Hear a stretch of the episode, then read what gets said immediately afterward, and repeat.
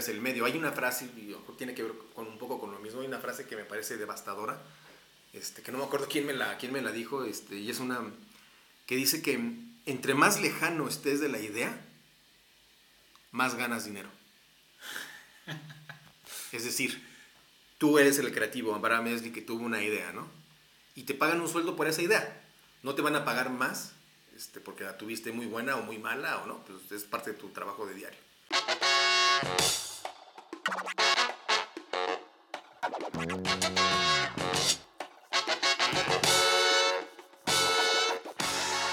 Bienvenidos al séptimo episodio de Relato y Retrato. Hoy nos acompaña Abraham Quintana, un creativo publicitario con bastante experiencia, una trayectoria ya de 15 años o más. Y bueno, él ha trabajado en distintas agencias de publicidad. En algún momento estuvo en, Ogilvy, una, gran agencia. Eh, y actualmente trabaja en Archer Troy, una, también una agencia muy importante en relación al entretenimiento, eh, cine, series y también productos y consumo. Y pues él tiene muchísima experiencia. Eh, ha ganado varios festivales de publicidad, desde los más importantes en México como el Círculo Creativo hasta Cannes, ¿no? Cannes Lions, que es en Francia, en donde se lleva a cabo el festival más importante de publicidad. De hecho, en 2016 no solamente fue o asistió al, festival, sino que fue jurado, ¿no? Fue jurado de, en, la en la categoría de Cyber. Em, pues nada, este podcast se va a tratar de publicidad. Yo también soy publicista. Eh, de hecho, tengo la fortuna también de seguir trabajando con él. Y pues, y pues nada, eh, Abraham nos contará un poco de su trayectoria, eh, algún par de historias interesantes durante estos 15 años que, que ha vivido, justamente en el Festival de Cannes. Y también algunas experiencias y el relato más importante de su vida al final del podcast. Bueno, bienvenidos al séptimo episodio de Relato y Retrato. Estamos con Abraham Quintana, eh, un creativo y con bastante experiencia. Yo lo conozco o nos conocemos desde hace como siete años eh, y tengo, tengo grandes historias con, con, Abraham, o tenemos grandes historias. Eh, yo estoy muy agradecido con él por, por muchas razones me dio oportunidad de entrar a una, una, gran agencia de publicidad donde hay una gran historia juntos. y después este, también me, me jaló a otra agencia, Archer Troy, en donde también he tenido muchas oportunidades, donde conocí a mi novia además. Entonces como que em, ha sido una relación bien chida. Eh, y bueno, evidentemente vamos a hablar de, de, de publicidad, porque a eso, a eso nos dedicamos pero estaría súper bueno aprovechar para contar historias que a la distancia ya se pueden contar, ¿no? De tu vida o de la publicidad, no importa. Gracias por venir, Abraham. Eh, bienvenido. Échate una chelita conmigo, que suene. Que suene. Que suene. Ahí está. Ahí está, trono. Pues gracias, gracias, este, por la, por la invitación. Eh, sí, creo que son como siete años que nos, que nos conocemos. Y que ya ves que estuvimos a dos meses de, de, de este, Carlos Slim, ¿no? Creo que el día Exactamente, el, día, de la entrevista. Estábamos ahí en un Sanborns y ahí estaba el dueño de, ese Sanborns y de todos, ¿no? y del edificio y de la plaza. Con el Cagua, ¿no? Con el Cagua, con el buen Cagua que, que tiene rato que no, que no lo topo. Pero eh, sí, justo por él nos, nos conocimos y, pues gracias por la invitación. Eh, siete años, séptimo programa, día siete que en un 7 de enero cumple años mi, mi hijo y mi mamá también. Y los Reyes Magos, ¿no? Cuando Un día antes, entonces, este, pues nada, buen número. Y pues nada, este, gracias y, pues nada, ¿no? Decías eh, hace rato, ¿no? Que eh, hablábamos antes de que prendieras el micrófono de Canes, ¿no? De, del festival, ¿no? Y, de, esas historias que, que, a lo mejor ahí, ahí están todavía medio, medio vivas, ¿no? A ver, tú tienes ahí una historia bien interesante que son de las historias que. Perdón que te jale el micrófono porque eso es como a Jacobo lo tengo que agarrar. Pero eh, hay una historia bien interesante. Eh, este, esto se llama relato y retrato porque estamos hechos de relatos, ¿no? Lo que queda siempre son relatos. Nadie se va a acordar de, del, pitch que se ganó para eh, Doritos, ¿no? Se van a acordar más de la no sé, iba a decir una tontería, pero del, del güey que se agarró a putazos, ¿no? Con el VP o, o el güey que se ganó una cuenta, pero no sé, porque llegó de payaso al pitch. O sea, ese tipo de relatos es lo que queda en una agencia o en la vida, ¿no? Entonces, esta historia de Cannes que, que nos vas a contar ahorita, Cannes es un festival de, bueno, es una ciudad en Francia o un pueblo en donde hacen eh, puros festivales, ¿no? Festival de cine, festival de publicidad, festival de porno, festival de veleros, de todo, ¿no? Y en el de publicidad eh, tienes una historia bien chida y a ver, cuéntanos cómo, cómo estuvo la, la historia y, si puedes contarnos algo que ya se puede contar hoy, después de algunos años, estaría genial. Sí, pues justo esa, esa historia es, ya tiene ya tiene un rato, ¿no? Tiene creo que más de más de 10 años, o, este año creo que fueron 10 años, ¿no? Eh, justo, justo es una historia en donde, de, de Cannes, ¿no? Como, como dices que es este, este festival, es la tierra prometida de los creativos publicitarios, ¿no? Porque ganarte ahí un premio es, pues habla, habla, habla, habla bien de tu trabajo, pero sobre todo, pues te pone en un lugar, ¿no? Digamos, en donde pues te voltean a ver otras agencias, otros creativos, eh, tu trabajo crece y, y, al final es una vía para, para destacar en esta, en esta carrera ¿no? de, de, publicista. Pero justo, eh, pues al, al final, eh, te gusten o no los, los, los, premios, pues vas ahí y es una, ya el ir a Cannes es una... Una experiencia. Una experiencia, ¿no? Y ese comentario pues, suena así súper super retórico, pero, pero sí lo es, ¿no? Y, y justo ese año, eh, en el dos, 2010, debe haber sido 2009, 2010, nosotros habíamos inscrito una, una campaña que, que pues tenía como, digamos, mucha, mucha fuerza y confiábamos mucho en ella y le teníamos como mucha esperanza. Y era una campaña gráfica, unos, unos impresos para, para Scrabble, ¿no? para esta, este juego de, de Mattel. Y justo eh, eh, ese año yo no, era difícil ir, ¿no? Como, como, como creativo al festival, iban los VPs, iban pues, gente que mejor tenía este, pues, más chance de, de, poder hacerlo. Y ese año yo no había ido eh, y estaba, me acuerdo, justo un lunes, ¿no? El festival siempre es, o era, ¿no? Bueno, otra vez se vuelve un poco, creo que volvió un poco al origen, pero bueno, empezaba en lunes o en domingo, lunes y era toda la semana. Entonces yo me acuerdo que llegué a la oficina el, el lunes, es el lunes del festival, ¿no? Y cada, cada día se van premiando pues, diferentes categorías. Y justo estaba con el equipo que, que en aquel entonces tenía, eh, yo era, era director creativo, y estaba revisando ideas o peloteando, estábamos ahí trabajando ¿no? en, el, en, en, equipo, y, y, de repente suena mi teléfono, y era mi, este, mi jefe, ¿no? El, el, la, la, cabeza creativa de la agencia, que era, que era Mike Reese, y y estaban él, Mike Reese y, y, y, Pepe Montalvo, y, me, pero me, habla, me, me, marca Mike, ¿no? Y me dice, ¿qué estás haciendo? Yo, no, pues aquí, peloteando con el equipo, revisando ideas, no me acuerdo qué le dije, ¿no? Dice, bueno, me dice, haz de cuenta que no te digo nada, no hagas caras, no hagas... Sí, que no se note. Que no se note, justo, ¿no? Pero te vas a ganar, o nos vamos a ganar, no me acuerdo cómo me dijo, eh, el Grand Prix de gráfica que es el premio impresos, más importante de gráfica. Exacto, ¿no? Hay todos, hay muchas categorías por industria, etcétera, y hay muchos oros, platas, bueno, no muchos, ¿no? Pero hay oros, platas y bronces y, finalistas y, y mucha, muchas campañas que quedan ahí en el camino, pero el Grand Prix es, digamos, el mejor de todos los oros, ¿no?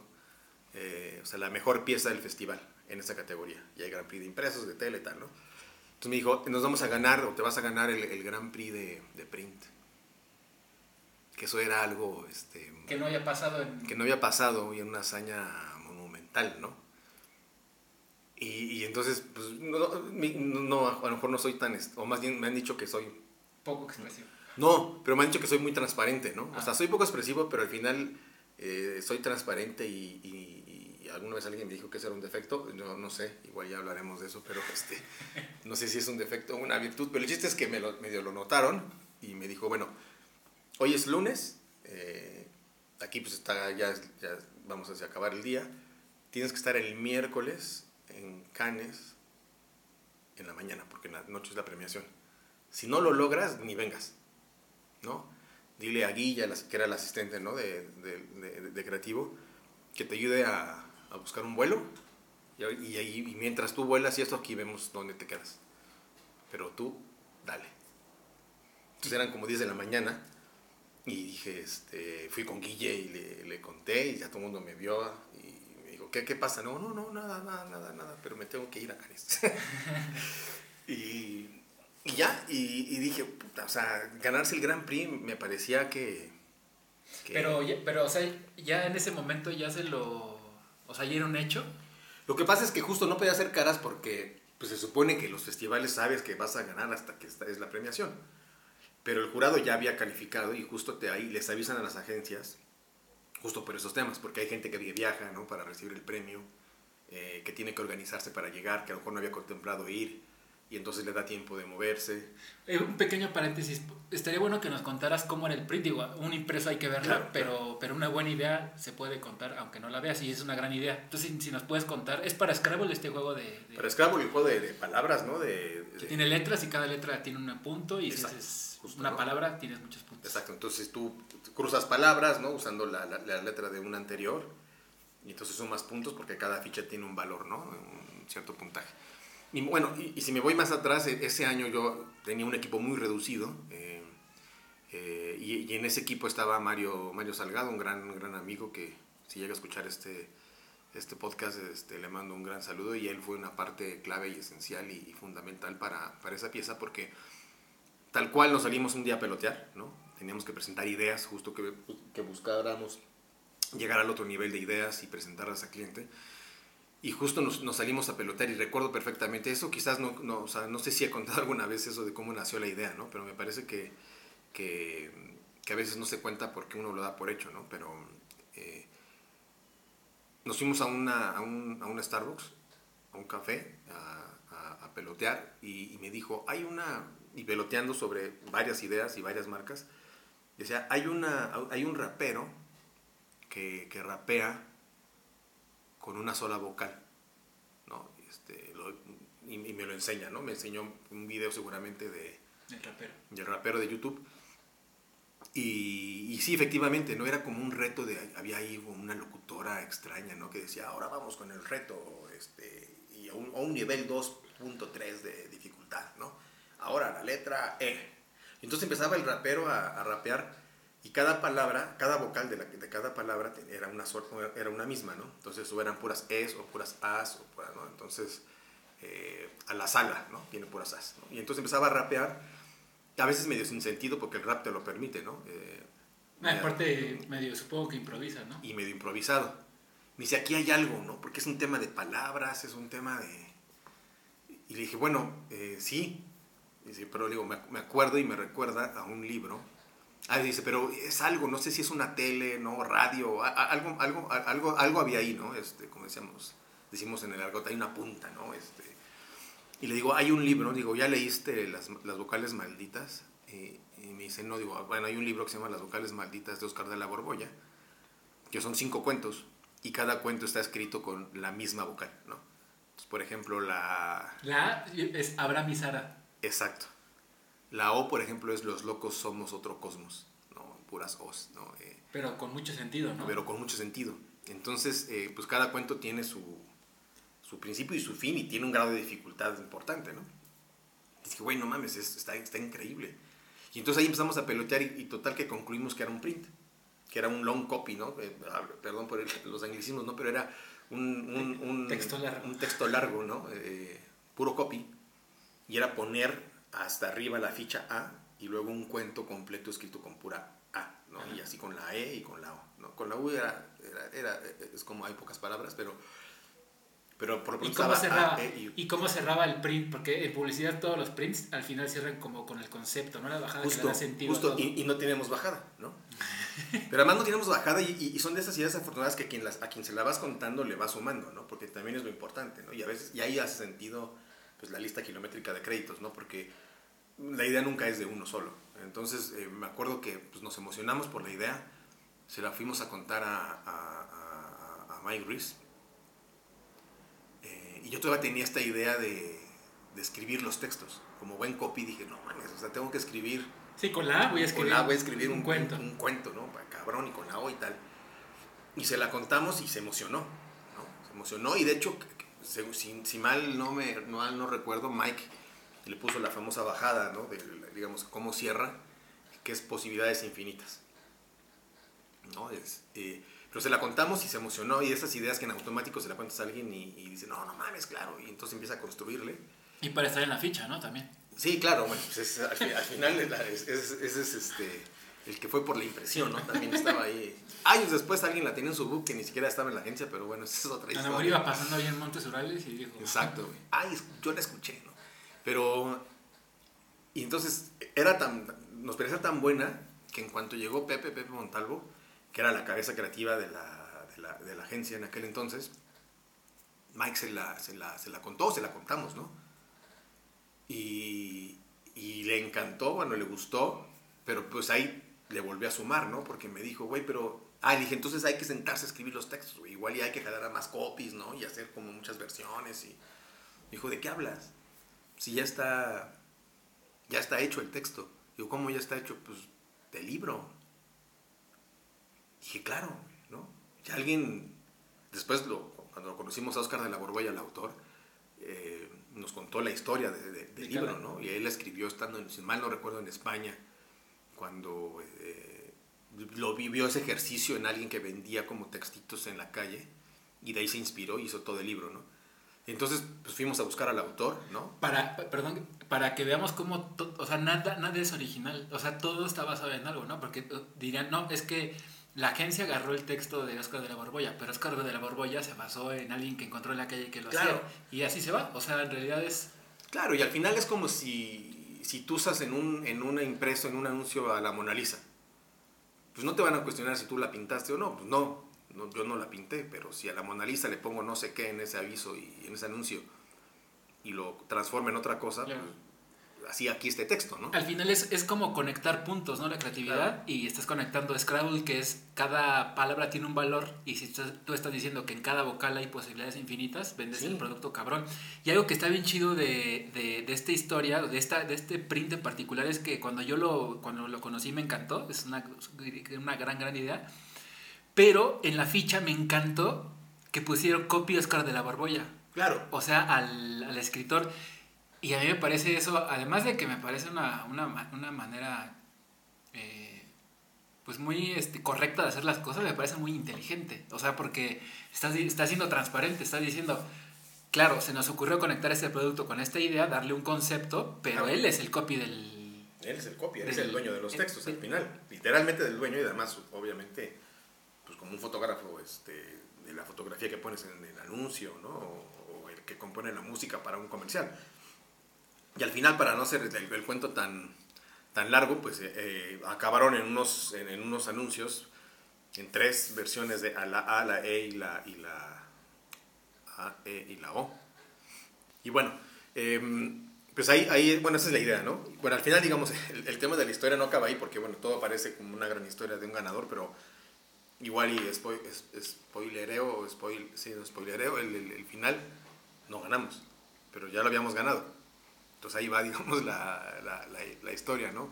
Eh, llegamos a, a- bueno, llegué a, llegué a Cannes, eh, llegué justo la noche del, Y tú ya sintiéndote un super ganador. pero ¿no? fíjate que sí, no. O sea, porque sí me sentía ganador, pero yo dije, yo hasta que no esté arriba en el estrado y lo tenga en mis manos, Eso no voy a toda la gente joven Sí.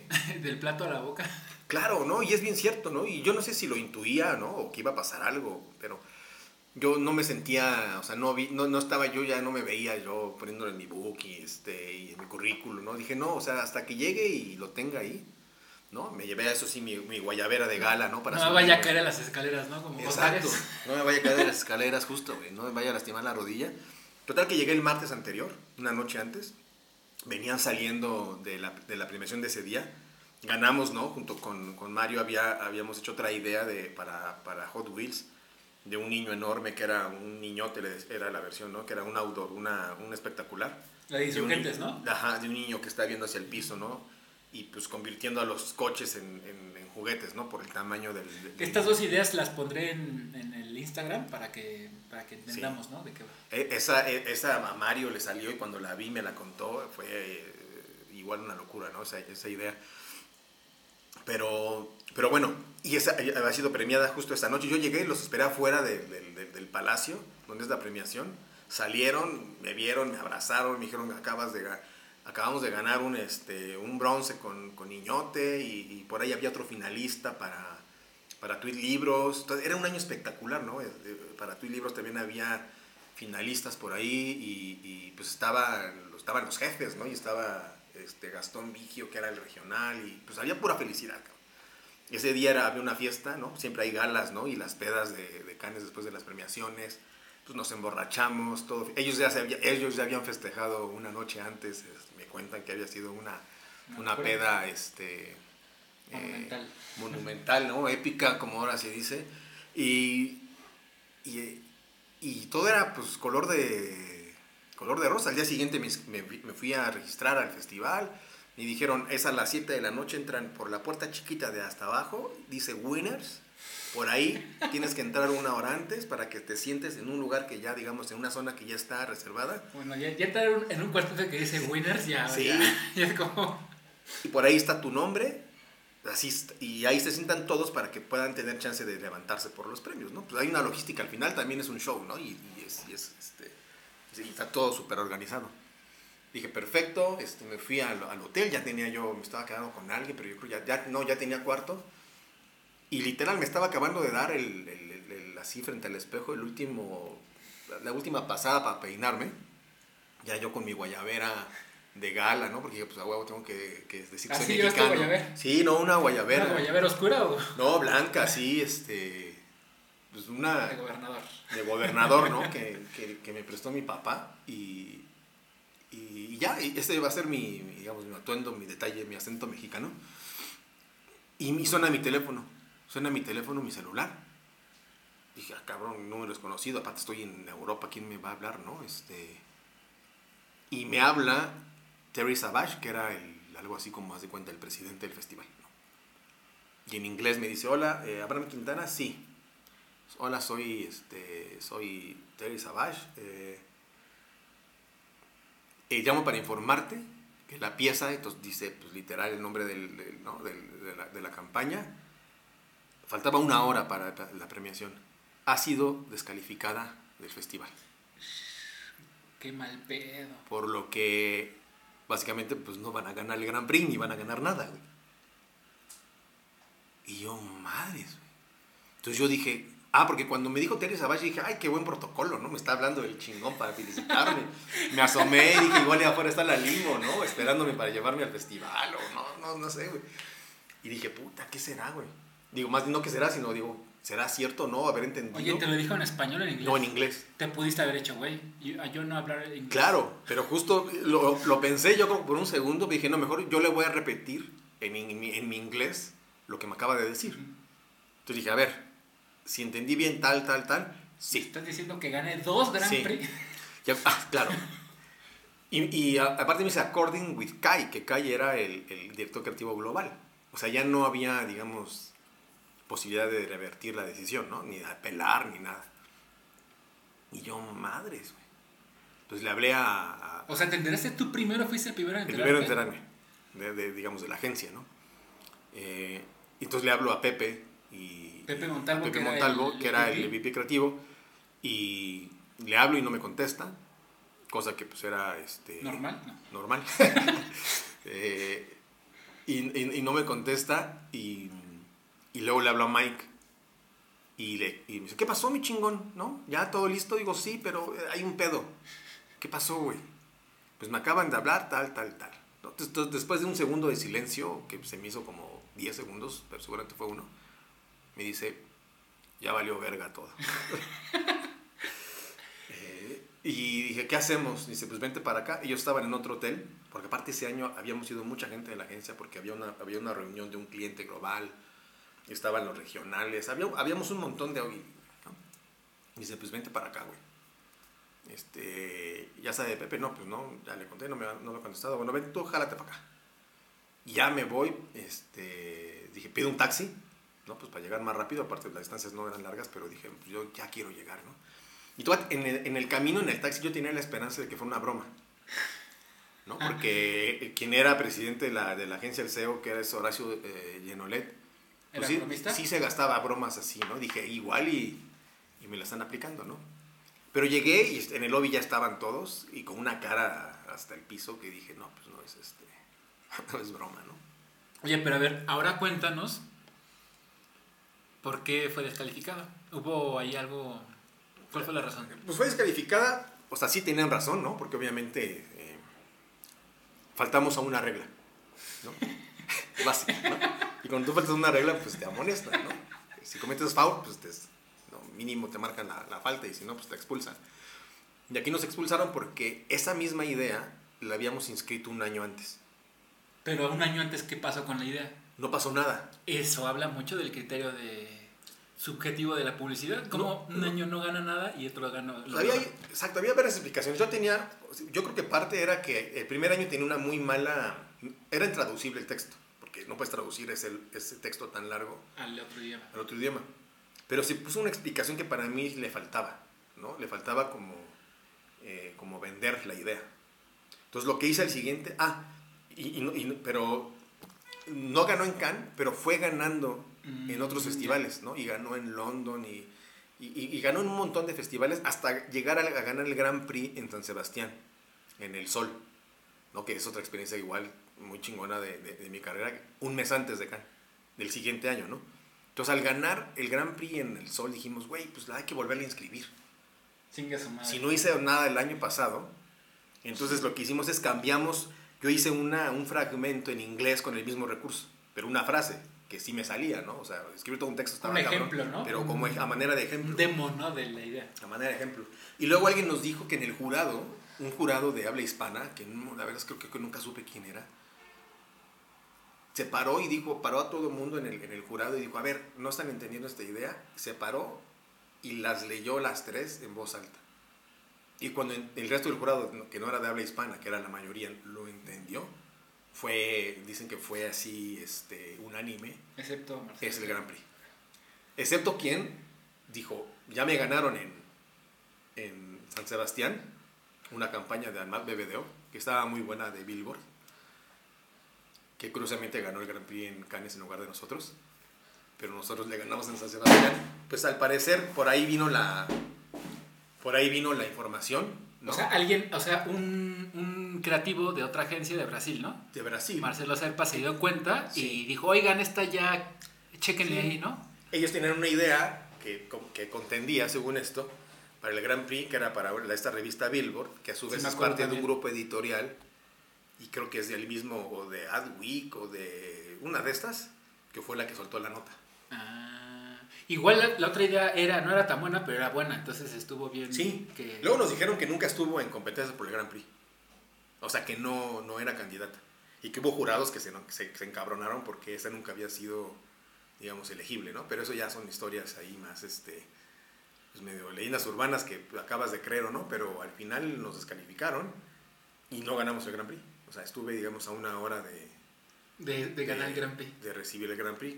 ¿No? Pero tú qué sentiste, o sea, ¿sentiste que, que de verdad te, te sentiste mal o dijiste a mí me vale madre, yo estoy en Francia y ahorita a ver qué pedo que hago? ¿Qué, qué sentiste? ¿A dónde te fuiste? ¿Te fuiste a beber? ¿Qué hiciste?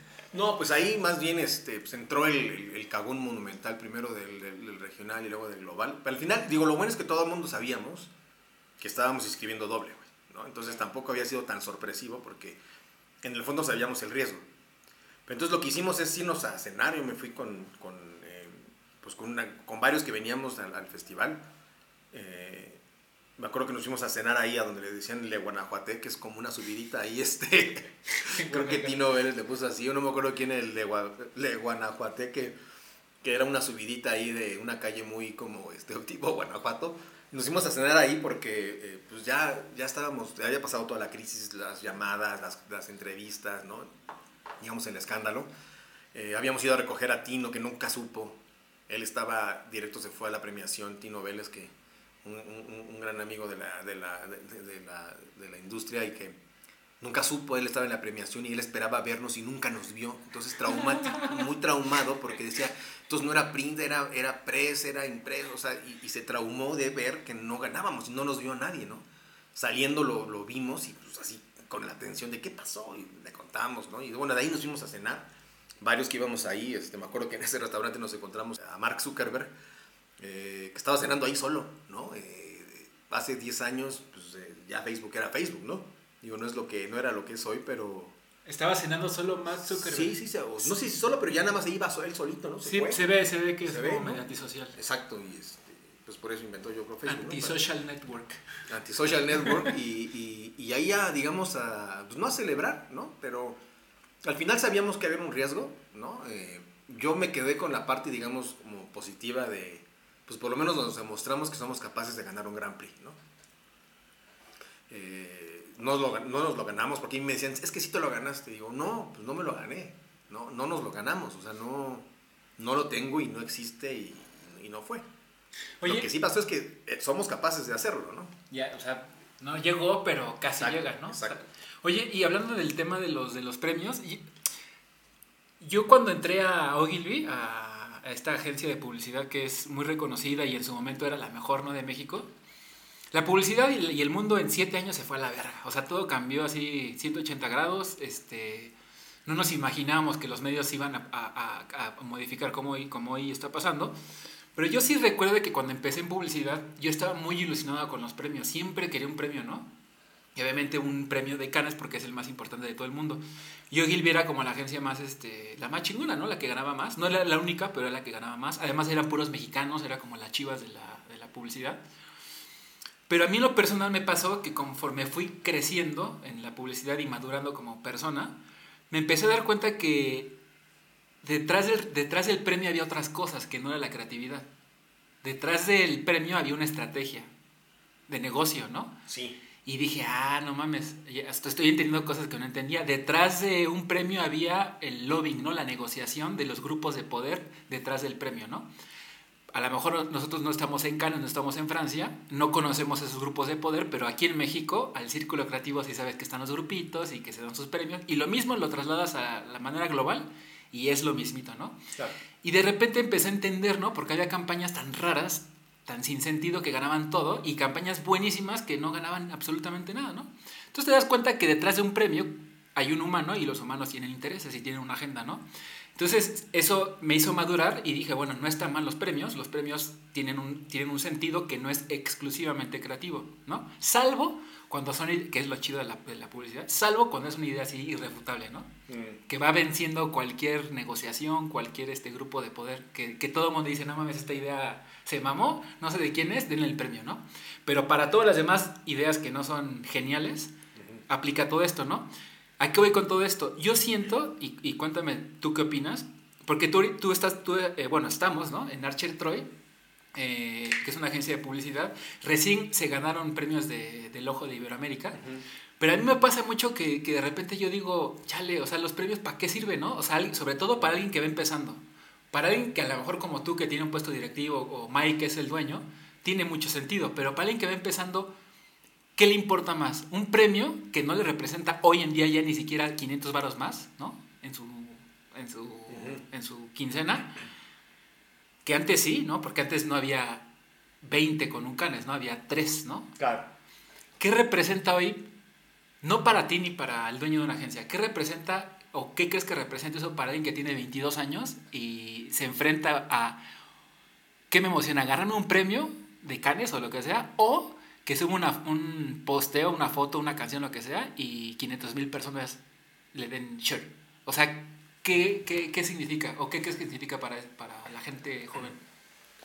Pues digo, no sé, digo, habría que este, preguntarles, a ellos, ¿no? Pero, eh, pero yo, yo lo que creo, y eso lo, lo desde, aquel entonces, ¿no? Y, me acuerdo que mucho nos lo decía y me lo decía Pepe Montalvo, ¿no? Que sin duda es, eh, yo creo que para mí el, mejor publicista que hay en México y es alguien que admiro, ¿no? Y que, estimo mucho.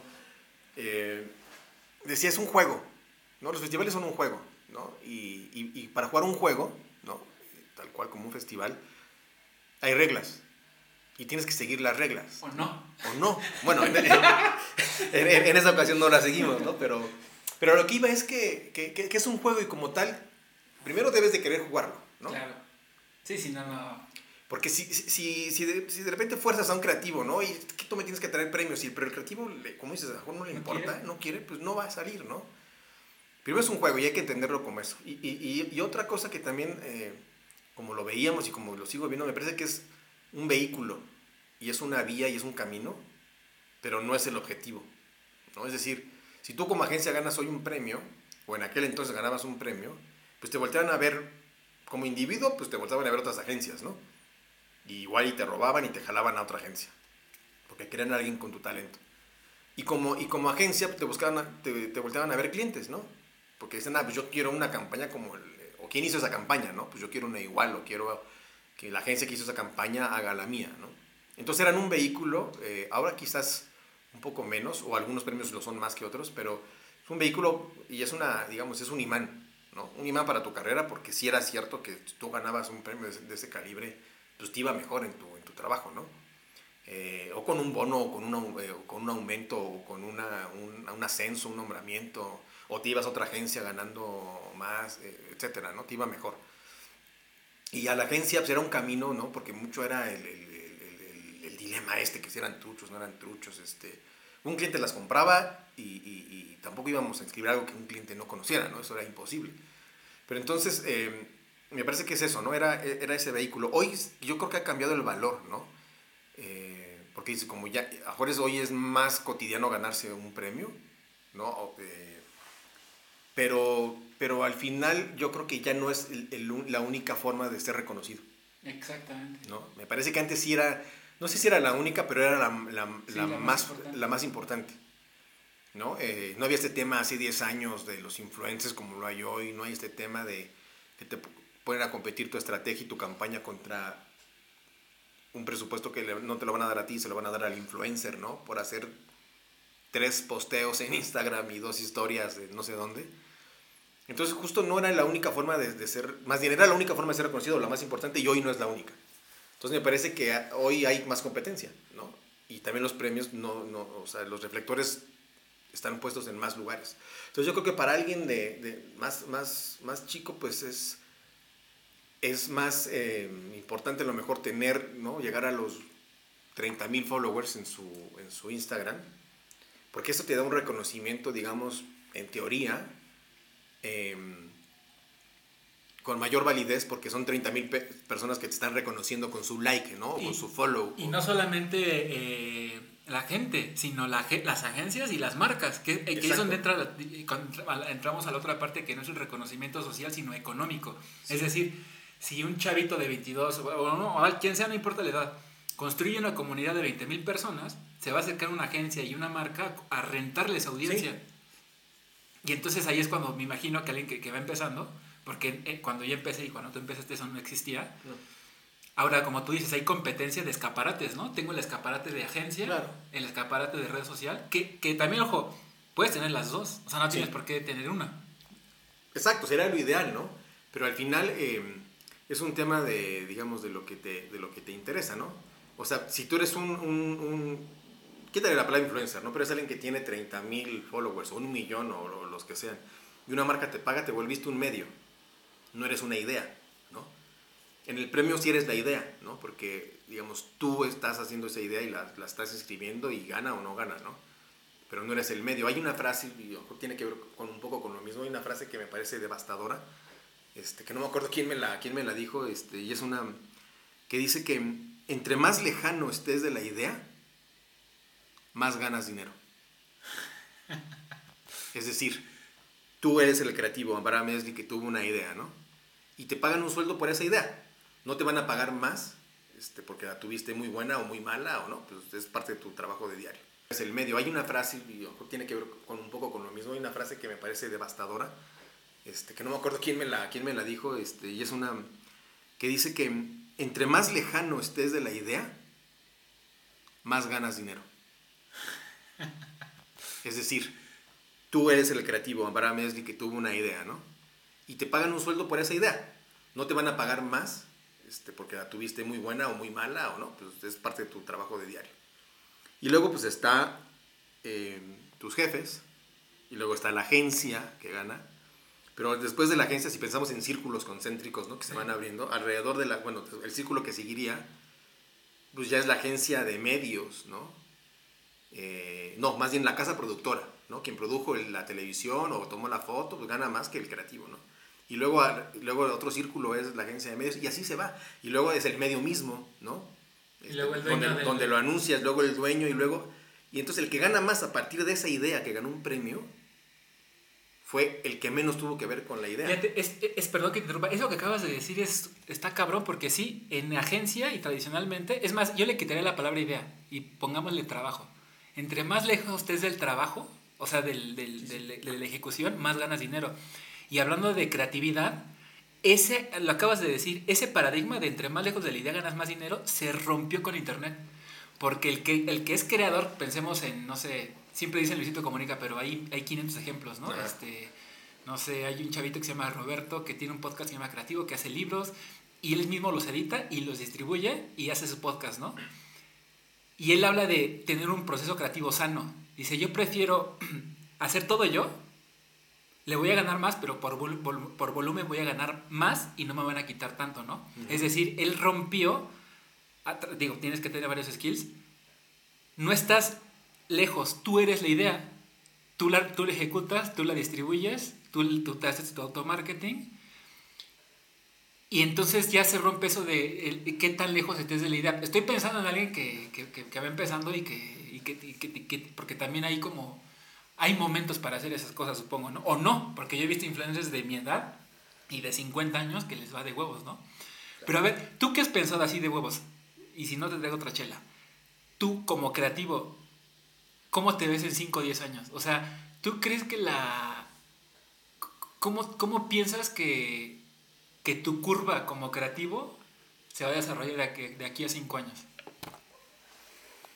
Pues es una, una, gran pregunta. Si la, a lo mejor si la, si más bien supiera la respuesta. No como hombre de negocio, ¿eh? voy por una cerveza mientras. No, no, claro, yo, yo me imagino, o sea, sí del lado más como del, del, del, creador, ¿no? De repente la palabra creativo ya está como un poquito, este, siento que desgastado o tratamos los publicistas de apoderarnos de ella.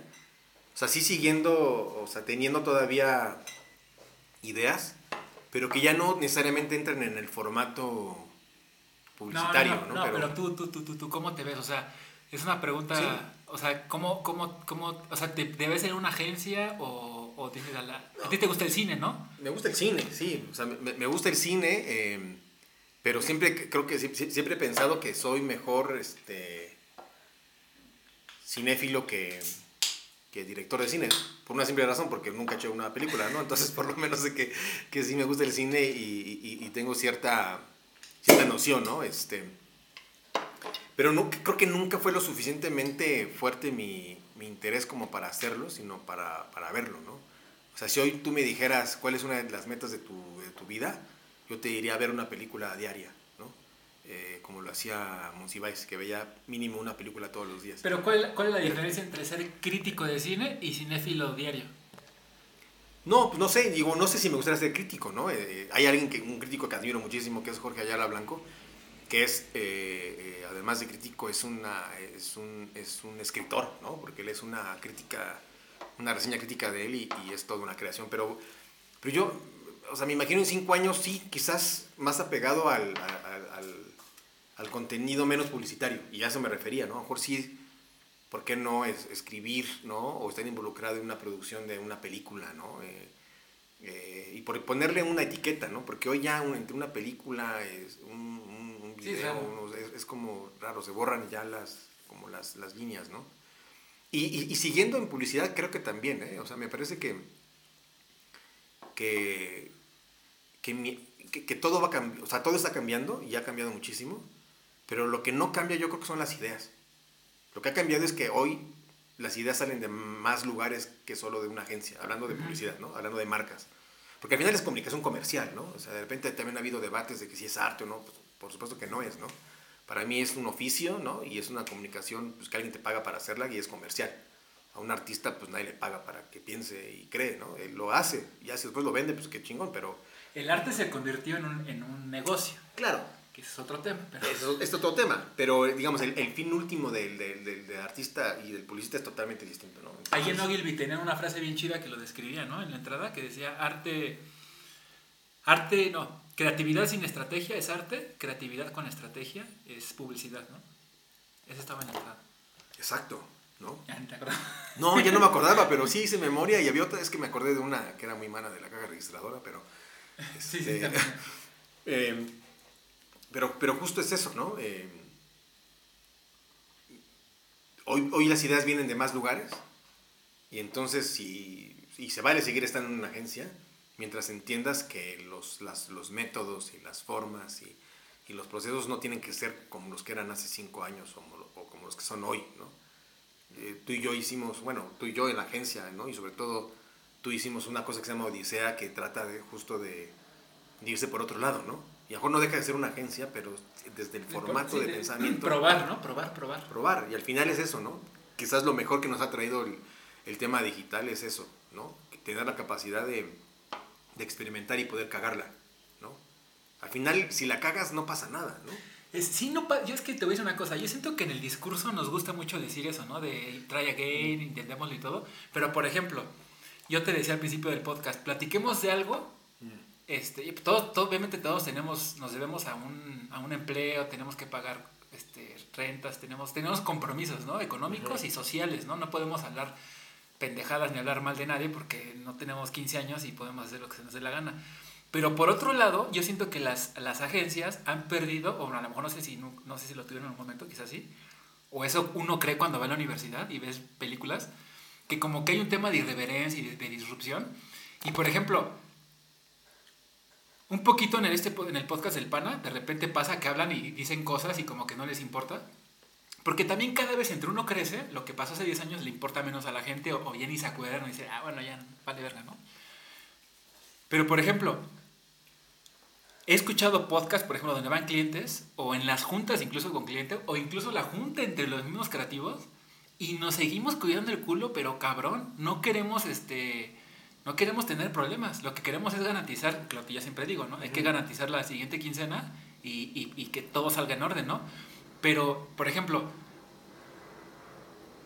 digo, para saber, ¿por qué no nos cuentas algo que no podrías decir, por ejemplo, en una junta? Si quieres esta agencia, obviamente no, porque trabajamos ahí, pero no se dio Gilby, ¿no? A lo mejor algo que, que, no podías contar antes y que ahora ya puedes, porque ya pasaron 10 años, porque, porque tal vez sea divertido saberlo, ¿no? Pues no, o sea, no sé si hay algo así que digas, puta, este, será el, el, secreto mejor guardado, porque me parece que, que, era una época en la que... O el menos guardado, pero que no la gente no conoce, obviamente. No, yo creo que más bien, yo no sé, o sea, la verdad es que trato de hacer memoria de algo así que, que diga, hacíamos esto y nadie se daba cuenta, me parece que, que, no, o sea, como tú decías, no era una época de la agencia cuando estábamos en Ogilvy que que era como el chivas de la, de la publicidad, ¿no? Puros mexicanos y eso, y, ni siquiera lo teníamos como, o sea, si era un propósito, y era pues, una, más bien una postura, ¿no? Me acuerdo que cuando, cuando hay ahí una, una salida de, gente, digamos, y, y, se queda la agencia sin, sin un VP creativo, nos, nos, nos dice el presidente de la agencia que estábamos, este, estábamos, porque estábamos en contra de traer extranjeros, ¿no? Y lo decía un extranjero. Yo le decía, no, es que no estamos en contra. Pero no estamos a favor. Pero tú mismo has dicho que somos la agencia número uno de México. Y te digo algo, lo hemos hecho con puros mexicanos. A lo mejor si vienen extranjeros seríamos la número uno de Latinoamérica o del mundo, ¿no? Pero está probado, porque tú lo has dicho, que somos la número uno de, de, México. Me parece que es una postura y está bueno. Pero eso no fue, pero no creo que haya sido accidental, seguramente... Sí, había un, sí, o sea, le estaba pensado, ¿no? Y sí había habido, ¿no? Pero la verdad es que... Y hablando de temas que, que, que no, que yo, por ejemplo, yo no sé, si no, hay, si no había extranjeros, además de que no era un accidente, si hay un tema como de, de orgullo o de intencionalidad de, a ver, porque en publicidad siempre se ha sabido que eh, aquí en México llega el argentino con su acento y te dice el mismo copy en argentino y lo compra, ¿no? O sea, hay un malinchismo, hay un, hay un, este, sí hay una preferencia por el extranjero, sobre todo por el argentino, el español, ¿no? Entonces, yo no dudo que Montalvo, o no sé quién era el, eh, bueno, Genolet estaba en esa época. Sí, sí, sí, él, ajá. Seguramente Montalvo puede ser que haya dicho, se van a la verga, o sea, podemos nosotros. No, claro, y, podíamos, y lo hicimos, ¿no? Y lo hicimos durante muchos años, pero le dije, pero yo no estoy en contra, ¿no? Al final, pues estar en un mundo globalizado y, escupimos, ¿no? Que la globalización por todos lados y, no ser globales nosotros, pues me parece que, que sería como estar cerrados a algo, ¿no? A una posibilidad de que venga alguien. Incluso yo me acuerdo que en esa junta le dije, pues por ejemplo, yo me acuerdo mucho de, de Checha, que había sido el, el, el regional creativo de Ogilvy por muchos años, y después había pasado por la por la oficina de Chile y otras oficinas. Y dije, por ejemplo, él, me parece que es un perfil que sería muy bueno que llegara a México. Y llegó. Sí, sí, no sé si porque me hizo caso o porque él había pensado lo mismo, pero al final eso creo que nunca lo había dicho, güey. Este, digamos, yo puse el nombre sobre la mesa en un, en un grupo en donde, digamos, éramos los, los, los, los que estábamos hasta arriba después de que se habían ido los VPs, ¿no? Y, y fíjate, hablando de contextos, hoy, si, si una agencia como Ogilvy dice puros mexicanos, no solamente no está bien, sino sería, sería algo xenofóbico y sería algo de estilo Trump, o sea, se vería mal. No mames, como puros mexicanos, pues que eso es lo que diría un redneck, ¿no? En Texas y diría, en este trabajo de carpintero son puros cabezas rapadas y blancos, ¿no? Hoy suena muy mal, hace 10 años tenía un chingo de sentido, ¿no? Y sobre todo en el contexto de, de, que llegan un chorro de extranjeros, o llegaban, no, siguen llegando y no tengo nada, nadie, tiene, porque además son buenos, o sea, la mayoría son buenos. Sí, sí, no, son buenos, pero al final es una, es una postura y yo creo que sirve mucho también como ir o sea, creo que siempre sirve algo, siempre sirve ir en contra de algo. Sí. ¿No? Porque, porque sí, porque, porque te ayuda como a, a, saber que tienes que hacer cierto esfuerzo para romper una inercia o una postura. Te da una brújula, ¿no? Hay, en, una vez que cuando tuve oportunidad de Canes, en una, una, una, plática se llamaba así, se llamaba You Need a Enemy, algo así como, o como Busca a tu enemigo, sí. y te decía, y no como persona, sino como marca, ¿no? O sea, Mac tenía su enemigo, era lo complejo, ¿no? lo simple. Entonces tú como persona, ¿cuál es tu enemigo? No, no Pepe, ¿no? Sino tú como persona, ¿cuál es tu enemigo? lo mal hecho, los huevones, lo, lo superfluo. Entonces es la brújula para decir a la verga, todo lo que voy a hacer va a ser simple, no va a ser complejo, ¿no? O todo lo que voy a hacer va a ser este, sencillo y buena onda y no lo voy a hacer mamador del, de la condesa, ¿no? Te da como brújula. Claro, y, siempre a lo mejor es bueno ponerse de ese lado, porque ahora lo que pasa, por ejemplo, en Archer Troy, ¿no? Que yo creo que nos ha ido, nos ha ido bien en, muchos sentidos. Pero puta, que un colega de otra agencia te dé un like, güey, es este, imposible, güey. Creo que lo venden más caro que, que el petróleo, güey, ¿no? Este, y por supuesto que lo ven, ¿no? Pero que, alguien te dé un like por ahora, que no, que nos fue muy bien en el ojo, ¿no? O que, o que hemos tenido ciertos, ciertos logros o ganar cuentas, puta, ¿no? De repente te lo dicen como por, en mensaje directo, ¿no? Así como en corto, eh, pero me parece que también eso ha cambiado muchísimo. Me parece que antes había más industria. Hoy hay una cantidad enorme y una fila de, de, gente y de publicistas. Eh, pues no sé si la palabra es eh, eh, mezquinos o no sé cómo llamarle. La verdad es que no, no, no encuentro la palabra, pero hoy es feo. Es feo, ¿no? Porque no, no, no, no pueden ver a lo mejor a alguien que hace las cosas distintas que le vaya bien. Sí, eh, y yo siento que, digo, no sé si nos incluimos tú y yo, porque yo digo que somos súper buen pedo, más tú que yo, pero yo siento que sí es una industria con gente con mucho ego, ¿no? Gente que somos muy inseguras y por eso siempre queremos ser mejor o, estar encima de los demás, suena feo, me refiero creativamente, pero yo he hecho un ejercicio muy chingón, eh, que es, me pasa que veo el contenido de alguien, ¿no? Y, me, y, y, y cuando me gusta casi siempre, de verdad, me imputo, ¿no? Y digo, ah, sí, pinche pendejo, ¿no? Seguramente lo copió. O sea, luego, luego mi, mi consciente dice, ese güey, ¿qué pedo, no? Sí. ¿Quién, se, cree para ser chingón, no? Y lo paso de largo y no le doy like. Y después digo, no, pendejo, o sea, lo está haciendo bien. Lo está haciendo bien. Qué chingón por él y qué chingón por ti. Porque él te está demostrando que siendo un pendejo en mi, en mi cabeza, porque no lo es, está haciendo algo mejor que tú. Entonces me regreso y le doy like y le comento y le digo, no mames, qué chingón está. Pero ese ejercicio que no es humildad, es de no ser pendejo. Claro. Es bien sano porque, te repito, esta industria, y yo creo que cualquier industria creativa, hasta de pintores o de cineastas, cineasta debe ser mil veces peor, todos nos sentimos que somos los más chingones, ¿no? Claro. Pero la verdad es que sí, eres el más chingón 15 minutos, cabrón. Porque después viene otro güey y te dice, sí, ahora me toca a mí. Y hay güeyes que sí se quedan ahí una hora y son los más chingones. Y me, te juro que me pasa, yo creo que cada tres días, ¿eh? O de gente muy joven así que sube la super foto. Claro. Y digo, ah, ese pendejo, ¿no? Y, y, y, y, me regreso y digo, no, no, eso no está bien. Hay que... Pero yo creo que con una agencia debe ser totalmente más complejo todavía, porque no solamente el...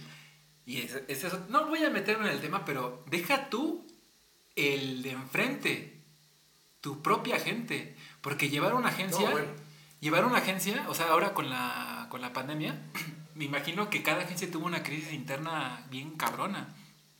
Porque no ibas a quedar bien con alguien. O sea, ibas a quedar mal a huevo. No había manera de, Claro.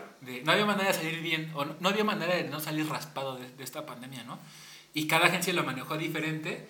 Y, bueno, ya, hablemos de otro tema, pero no creo que sea el tema de agencias, yo creo que es un tema de la gente que atrae las agencias de publicidad o a la industria. Sí. Hay excepciones, me parece que tú eres una persona súper tranquila. Siempre, digo, porque estás en una posición para ya no estar así, aunque hay gente que lo sigue haciendo. Nunca he, nunca, nunca he sido una persona ni, ni, ni que menosprecie, ni que presuma, ni... O sea, haces lo que haces, lo haces bien y, y, tranquilo, ¿no? Pero la mayoría de gente no es así. O sea, la mayoría de gente en tu nivel y con la experiencia que tienes, sí se agarra putazos, este, o cuando hace algo bien lo, lo, grita a los cinco vientos, que tampoco está mal, son personalidades. Claro. Pero no creo que sea el pedo de que la otra agencia no, no te quiera, porque, o sea, a lo mejor también puede ser una crisis de que cada vez las agencias se están comprimiendo más, las, las agencias independientes les va bien, pero también quizás con la pandemia cada vez son menos y pues no quieres que el, que el de lado le vaya bien, que está de la verga. Ya, está, está, está de la chingada porque además es una postura súper infantil, ¿no? Me parece que hablabas de los cineastas, ¿no? Decías, afuera hasta son peores, pero me, parece que por lo menos son mejores publicistas que nosotros, porque ah, tú ves, ¿no? Y van acá, y van, están Cuarón, y está Iñárritu, y están todos con una foto y hacen una presencia de México, que es, no mames, o sea, los cineastas gringos o los españoles o los argentinos a decir, puta, güey, ¿cómo no tenemos eso, no? Y a lo mejor entre ellos envidian sus películas, ¿no? O, pero al final hacen una, un tema de industria, ¿no? Y hoy nosotros estamos lejísimos, lejísimos de eso, ¿no? Los que, los que crecieron en, sus, en, agencias grandes, ¿no? Eh, internacionales y que ahora tienen a lo mejor sus propias agencias, se olvidan quizás de lo que están hechos, ¿no? Que era justo de eso, de, de sentirnos más una, un gremio, una industria, un, ahora me parece que que volteas a ver al de al lado con una, este, pues no sé cómo llamarle, ¿no? Pero con, con una arrogancia a lo mejor de, de, sentirte superior, que a lo mejor lo eres, pero pues vas a ser más superior si, en el, si, si reconoces en el otro algo, ¿no? Me parece que estamos lejísimos. Y también uno mismo, ¿eh? O sea, también uno mismo se le olvida. Y, te enfrascas en tu, en, tu propia agenda y se te olvida que al final esto... O sea, es un gremio y es una industria, pero al final es chiquitito, ¿no? Este, y que muy poca gente le interesa la publicidad, la verdad, ¿no? Nada más, más que a nosotros. Es que... ¿no? Este, o sea, la verdad es que, o sea, un, un doctor entierra, entierra su error, ¿no? Pues lo mata, güey, ¿no? Este, un, un, un, abogado por ahí decía, ¿no? Eh, no me acuerdo quién lo decía, pero lo, lo encarcela, ¿no? Pues también es gravísimo, te equivocas y lo, lo, lo condenas a 15 años de cárcel, ¿no? Y un publicista lo mucho lo publica, güey. O sea, no pasa, Un publicista se equivoca y le aumentan el sueldo. Claro, y le aumentan el sueldo, justo, güey. Exacto, güey. Y, y, al final es, este es chiquitito. A veces eh, nos enfrascamos demasiado y nos, nos la creemos demasiado en el sentido de, güey, tranquilo, es publicidad, ¿no? O sea, son anuncios. Sí, nadie, nadie, se va, nadie, se va, a morir. Y... No, nadie, güey. Nadie. Eh... Bueno, y ya pasando de, de, la publicidad a la vida. Eh, se llama relato y retrato. La idea es este, escuchar relatos, ¿no? Obviamente de publicidad en este caso porque eres publicista, eres creativo. Pero más importante aún me parece que son los, los relatos de la vida, ¿no? No de tu trabajo. Me gustaría que nos contaras cuál es el...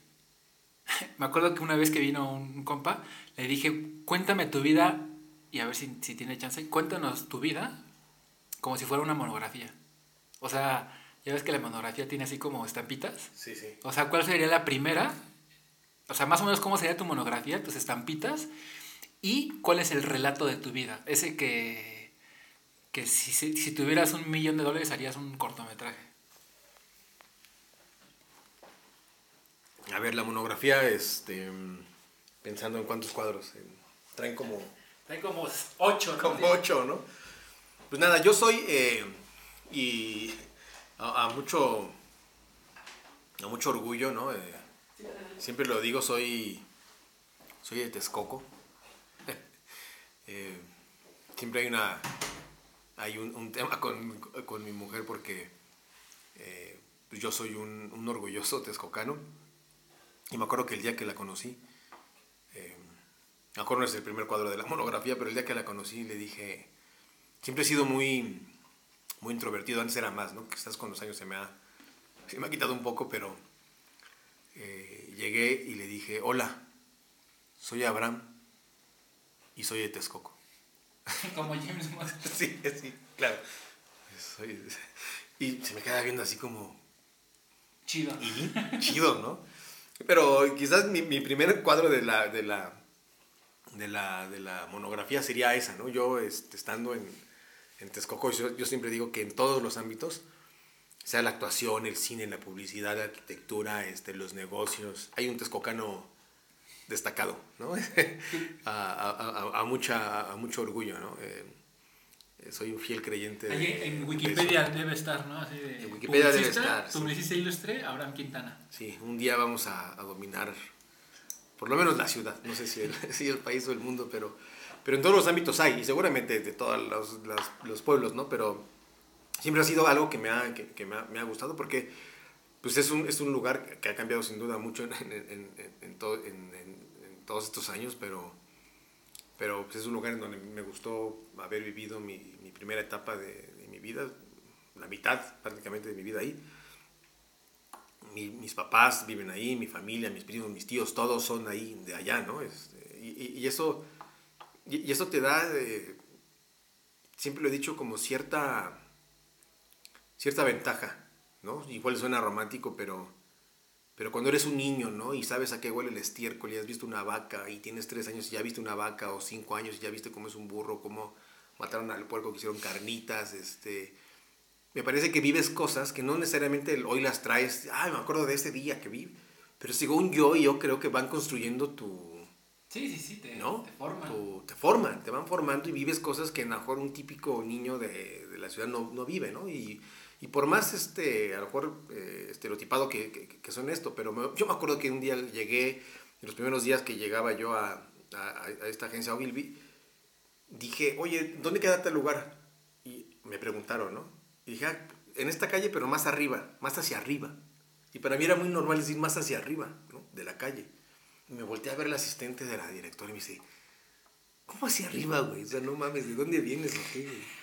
Bueno, Sí, Ogilvy está en las lomas, y es Está en más hacia lomas arriba. y- Ahí sí es valía. más hacia arriba, ¿no? Pero ahí me di cuenta que quizás sí traía otra formación distinta a la de acá, ¿no? Rápido, ya me malié, ¿no? Y ya soy un este, chilango y citadino, ¿no? Pero, pero al final me parece que ese es- el, el primer cuadro es ese, ¿no? Eh, Haber vivido mi, mi, mi, mi primera etapa de la, de la vida, este... Y, y el, el- Allá, el- ¿no? el primer cuadro es en Texcoco y el último cuadro, ¿dónde es? El último Te cuadro... tendrías que adelantar, ¿eh? Muchos años. El último cuadro, yo creo que también. ¿Sí? En, Sí. en tu rancho, ¿no? En En Texcoco. mi rancho, ¿no? Eh, eh, en mi rancho. Me- y, y- y me encanta porque viví pues, cosas bien padres, ¿no? Con, con amigos de... eh, eh, que a lo mejor nunca fui de, de- de un número enorme de amigos, pero hay gente que hoy este, a lo mejor sigo, sigo viendo, ¿no? Me acuerdo que la- el primer amigo, ¿no? De mi vida que yo recuerdo, ¿no? Y que hay fotos. Cuando estaba en el kinder y yo, yo sé que fue mi primer amigo en el kinder, es Julio Hernández Cordón, ¿no? Que es un, un gran director de, Mm, Sí, de, de cine, ¿no?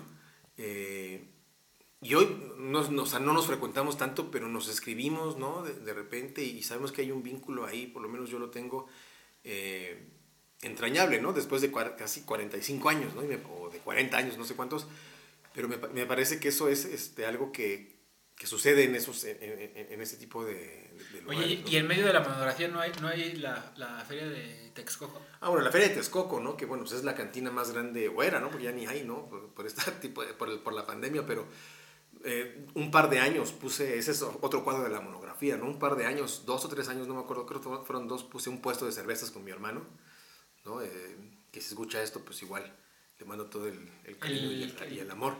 Eh, pero pusimos un puesto de chelas dices, puta, nos va a ir re bien, ¿no? Y no nos fue mal, pero había, igual que nosotros, otros 50 o 40 o 60, no sé cuántos puestos más de chelas, ¿no? Pero obviamente nada, nada más podíamos vender cerveza porque era nuestro permiso el que teníamos.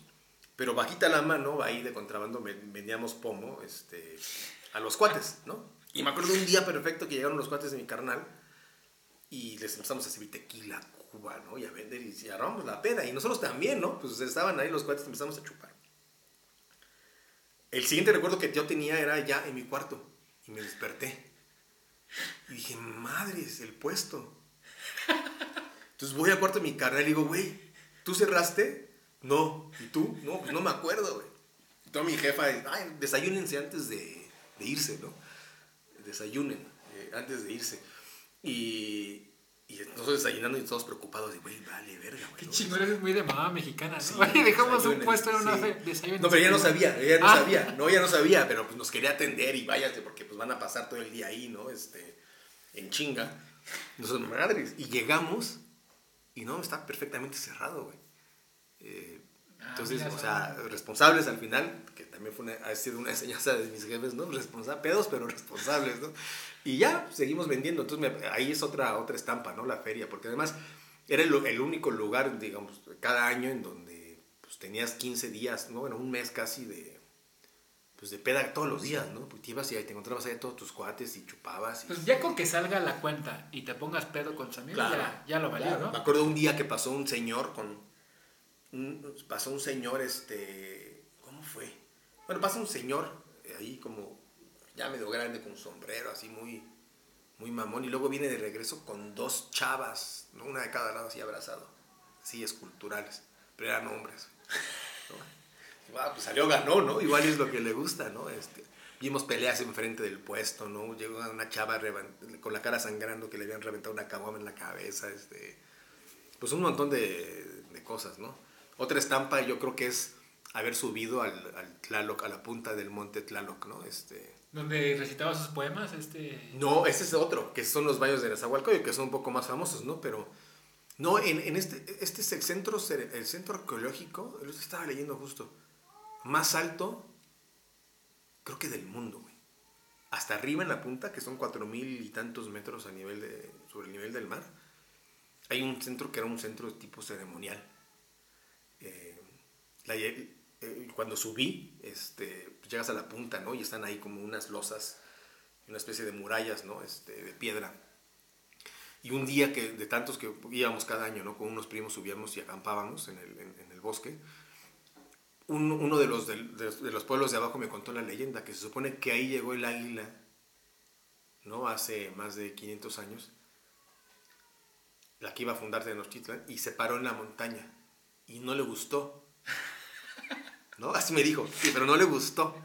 Y entonces de ahí se fue directo al lago, ¿no? Y, y aterrizó ahí. en- Ese es lo chingón de los relatos, ¿no? ahora ¿Quién se el le ocurre? Así, pero así me dijo, pero no le gustó al águila y se siguió, pero ese fue el primer punto donde se paró. Y, e- y por eso construyeron ese centro Pero ceremonial. que, o sea, fíjate, o sea, es que lo importante, el poder de los relatos no importa si es verdad o no. Lo importante es si lo que estás contando tiene sentido. A huevo, o sea, la águila que se, que se paró en Tenochtitlán, obviamente se tuvo que haber parado antes en un lugar. Sí, y antes en otro, y antes en otro. Claro. Pero el chingón es el güey que dijo, no mames, yo vi un águila, ¿no? O mi abuelo, o mi tatarabuelo, o mi ancestro dijo que vi un Sí. águila. Seguro es la misma pinche águila que fue a pararse a, Claro. es inventarte el, el pinche choro. Y, y la, y la historia así como más, digo, estas historias están muy buenas, digamos que estarían en la monografía en momentos importantes, pero ¿cuál es la historia así como ya la, ya la, ya la fea? Donde dijiste aquí ya, igual y no salgo de aquí. Ah, pues sí, un día que me pude haber muerto. Pero- esas son las chidas. ¿no? No hay película buena sin un muerto. Pues sí, exacto, ¿no? Y en México somos hijos del melodrama, entonces este, siempre las historias así que llegan nos, nos gustan, ¿no? Pero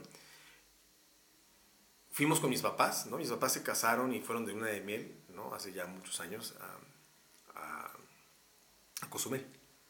Entonces, eh, creo que cuando iban a cumplir 25 años de casados, o cuando cumplieron, pues quisieron regresar, ¿no? Ahora con sus hijos. Entonces fuimos a Cozumel después de 25 años. Yo tenía menos de 25 justo. Y estábamos ahí, ¿no? Pues algo como bien simbólico y padre y, y entrañable. Y entonces, pues Cozumel, ¿no? El Caribe, eh, peces de colores y buceo. Entonces dijeron, papás, ¿no quieren bucear? En mi vida había buceado, güey. No, pues va, pero pues ¿cómo? ¿Qué? ¿no? Entonces hay un montón de escuelitas, ¿no? Y de negocios de- que se dedican a, a llevarte a bucear. Y fuimos. Entonces íbamos mi hermano y yo, mi hermana que es más pequeña, en aquel entonces no tenía edad para, para, este, para hacerlo. Pero mi hermano y yo sí, entonces nos, nos metimos y era un curso primero teórico, ¿no? Que nos daba aquí el instructor. Y éramos nosotros, o sea, mi carnal, yo, Afuera del agua, obviamente. afuera del agua, no en el changarro, literal, ¿no? Este, mi carnal, yo, dos gringas, no sé si alguien más y el instructor, o creo las dos gringas y el instructor. Clase teórica, te explican qué es otro ambiente, cómo respirar, te dan la teoría, ¿no? Una clase no sé cuántos, Si te media vas a hora, morir, 15 abre- minutos. eh, Exacto. mueve la mano. Exacto. Digo, va, va. Y luego ya, la primera práctica, ¿no? A la lancha, en lo bajito, para empezar a como a meterte, a sumergirte, pero pisando el, el- ¿no? el fondo, para empezar a, a sentir cómo es la dinámica y la lógica de la respiración, que es al revés, ¿no? Ya que respiras, dices, ah, bueno, ya, ya aprendieron, ya se sienten seguros, chidos, sí, ahora vámonos. Entonces te suben a la lancha y te meten, pues no sé cuántos metros adentro. Pero tú dijiste, sí, no hay pedo. Ya, lo- Sí, ya lo ya, domino. ya lo domino, no hay pedo. Y ya, pues, nos fuimos y nos, nos, nos echamos al mar y empezar empezamos a bajar. No sé cuántos metros bajamos, ¿no? Pero yo creo que eran 15, no sé, la verdad es que no, igual y digo una tontería, pero pues, bajamos unos buenos metros. Y entonces ya yo me sentía literal, ¿no? Como pez en el agua, nadando, este, no había ningún pinche pez, ¿no? Dije, no mames, pero, pero bueno. Entonces sí vi, vi algo que como, como que me interesó, no sé si era, no sé qué era, güey. Y entonces yo vi a mi carnal por ahí, vi al instructor, pues nada, pendejo, con las dos gringas, y yo solo, ¿no? Entonces, como siempre he tenido como este espíritu de aventura, dije, ah, pues voy a ver por aquí qué hay, ¿no? Y empecé a ver, y dije, ah, por acá, por acá, por acá, me voy como yendo, y cuando volteo, no había nadie, güey. Digo, madres, güey. ¿Y ahora? Entonces me quedé pensando y dije, a ver, según yo es por acá. Pero, güey, el mar es lo mismo, no hay derecha ni, izquierda, güey. O sea, todo se veía igual. Y dije, pues, según yo venía de por acá y me regreso. Entonces empecé a nadar, ¿no? Y, y, pues no, no encontraba a nadie, güey. Y entonces empecé a respirar rápido. Y fue una de las primeras lecciones Sí, de la nervio. teoría. Y dijo, si empiezan a respirar rápido, agitado, es que están nerviosos, cálmense, porque se acaba el oxígeno más rápido. Ese, es un- ese, ese, perdón, eso, eso es una gran metáfora de la vida, ¿no? O sea, cuando estás en pedo, lo que menos tienes que hacer es. O sea, respirar. La metáfora sería hacerle la pedo, ¿no? Exacto, güey. O sea, Y entonces y me escucho y me calmo, ¿no? Digo, a ver, no. Empecé a tocar con, el, con una bolita y como que tenía de plástico o de metal, no sé, con el tanque, ¿no? Hacer ruido. Dije, igual hago ruido y pues yo en mi inocencia nunca había buceado, igual se escucha, ¿no? O me detecta el instructor o algo y nada, güey. Entonces, pues, ¿cuál es lo más lógico? Pues salir, ¿no? O sea, salir Sí, a la arriba, superficie para por arriba, que tienes que ir en pasos, de a mí me valió madres y dije, pues voy, yo ahorita me salgo, güey. Entonces volteo la, tal cual la, la la vista hacia arriba, hacia la superficie, y pasan dos lanchas arriba de mí. Pero exactamente arriba, güey. Dije, madres, güey. Si he salido 30 segundos antes, me, sí, te, te me, me, descabechan. me descabecha, ¿no? Oye, pero ¿tú sabías cuánto tiempo te quedaba de Sí. oxígeno? Entonces justo vi eso, me acordé. Y to- todavía tenía un- un- unos, bueno, algunos, no me acuerdo cuánto, pero todavía tenía varios minutos. Dije, pues una, aquí, si para arriba pasan lanchas, yo presumo que hay como rutas, ¿no? Así como calles, pues en el mar debe haber como rutas de donde pasan lanchas como constantemente. Así que me tengo que alejar de acá. Para volver a subir, güey. Entonces yo nadé en, en el sentido que yo creía, güey. Hasta que ya el oxígeno me quedaba pues, ya poco, güey. Dije, no mames, si aquí me, me quedo sin oxígeno, me quiebro, güey. Oye, ¿y si pensaste que te ibas a...? Sí, güey. Sí, sí, y sí. dijiste, sí me puedo morir aquí. Sí, güey. Sí, porque yo no, no, no, no. O sea, a pesar de que era un. Seguramente era una zona geográfica. Digo, no sé si geográfica es la palabra, güey, pero una zona pequeña, me imagino. Yo no, no entendía qué tanto había avanzado. No podía salir a la superficie. Entonces dije, ya, me queda poco tiempo de oxígeno. Tengo que salir. Ya me alejé de las lanchas y dije, pues con los huevos en la garganta, vi para arriba y me impulsé. Aparte de miope, güey, pues saliendo no iba a ver yo tampoco tan, tan bien, güey, ¿no? Oye, ¿y viste, ¿y viste el famoso, así como te, se te dieron imágenes a la mente de tu familia? O... Sí, yo decía nada más que me encuentren, güey, ¿no? y dije, bueno, ni pedo. Entonces salgo y luego, luego salgo a la superficie y pues, volteo a todos lados, ¿no? Este, para que no viniera una pinche lancha. Y ya vi la, lo que yo veía que era la orilla, güey. ¿no? Pues, este, tengo mi pie y pues ya alcanzo a ver por lo menos la mancha, ¿no?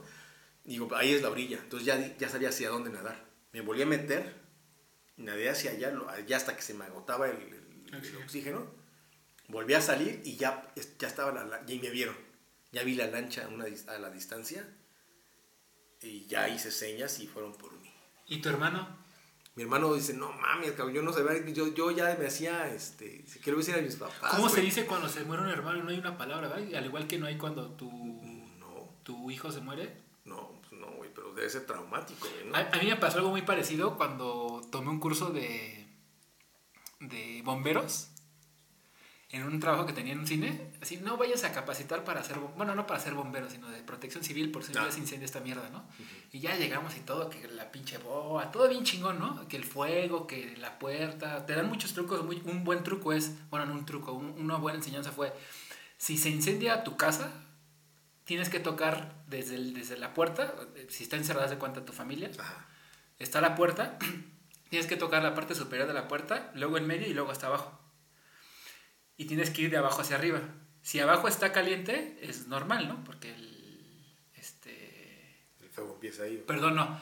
El, el- el- el- siempre el, el fuego tiende a subir, ¿no? Ah, Exactamente. Si, si tocas arriba y está caliente, es normal. Si tocas en medio, si tocas en medio y está muy caliente, tienes un 50-50. De que si abres, te explote, entra oxígeno y explote. Pero si tocas abajo y está caliente, ya no puedes abrir. Así esté tu mamá o tu hijo, no puedes abrir. Porque si abres, se van a morir dos. El que está dentro El y que tú. está dentro y tú, porque le das oxígeno al, al fuego y se hace una pinche explosión, ¿no?